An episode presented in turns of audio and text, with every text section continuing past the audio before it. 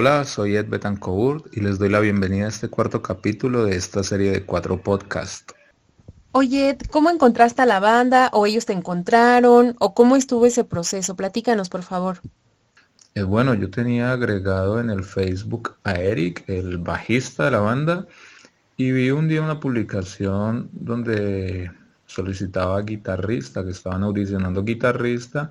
Ya había escuchado la banda eh, tiempo antes, entonces decidí escribirle directamente a Eric. Eh, me mandó, me dijo cómo era el proceso de, audición, me mandó unas canciones para montar y nos vimos a la semana siguiente y, ya como a los, a los cinco días después de, haber hecho la audición, me, contactó y me dijo que, que estaba dentro pues, de la familia. Cuéntanos un poco de quién es Ed y cuál será su nuevo sonido aportar en la banda, porque se vienen cambios para ti, para ellos, ¿cierto? Eh, bueno, soy músico profesional, hice una licenciatura en música en la Universidad del Valle, aquí en Cali, una maestría en música en la Universidad Nacional Autónoma de México. Eh, he tocado con grupos de rock, de metal, de distintos géneros musicales también, de eh, música popular y comercial. He estado de gira aquí en Colombia y en México con distintas bandas y orquestas. Eh, si se vienen cambios para la banda, creo que sí, o sea, yo considero que, que uno integrante en un grupo siempre significan cambios, pero pues no necesariamente de manera así muy contrastante, sino que empieza a haber una especie de, negociaciones entre los, entre los participantes, qué es lo que yo puedo aportar desde mis conocimientos y experiencia a la propuesta estética y artística que ya trae The Greystone para no llegar como a romper totalmente con, con todo el concepto que ya traen construyendo con los años que llevan trabajando, ¿no? Entonces, yo creo que, que sí será una cuestión de negociaciones, de, qué tanto puedo meter yo de mis, de mis conocimientos en cuestión de armonía, de música, y, qué tanto eh, ellos van a también como a, considerar que eso cabe o no dentro del concepto de la banda. Eh, el sonido, mi sonido también considero que, que, se va a ver, digamos, ligeramente modificado y enriquecido, porque por ejemplo, eh, en la banda requiere de unas distorsiones saturadas, mucho más a las que yo estoy acostumbrado a utilizar y mucha reverberación, por decir un par de ejemplos, ¿no?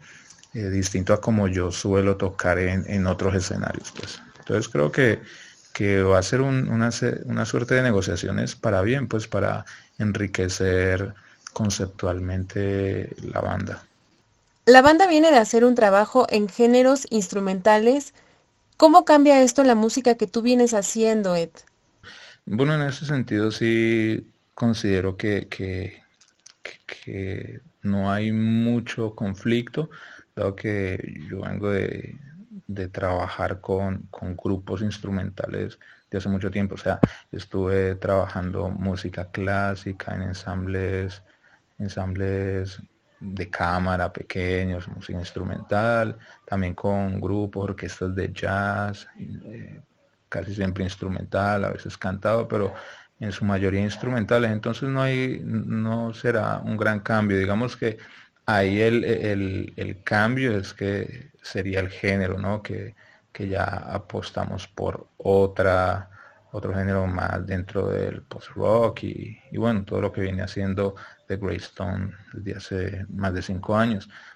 Pero así que, que esté muy ajeno a, los géneros instrumentales, no. Eh, de hecho, también he trabajado música propia de, para guitarra instrumental y todo eso, entonces ya estoy más familiarizado con este tipo de propuestas.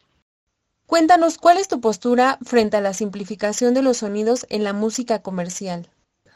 Eh, para nada peleados. Suele haber mucho conflicto, sobre todo en el rock y en el metal, con las músicas que consideran o que llaman básicas, sencillas, poco elaboradas, ¿no? Yo no estoy para nada peleado con este tipo de música. Yo considero que no tiene que ser eh, que tener la música una estructura pues súper desarrollada ni, ni, una armonía compleja para, para, cumplir su objetivo. Entonces para mí prima sobre todo el concepto y la estética sobre la, la arquitectura y complejidad de, de la obra. Háblanos un poco de cómo definiría su instrumento en una sola palabra. Ay, ese tipo de preguntas capciosas, ¿no? Como para un poco reduccionistas, ¿no?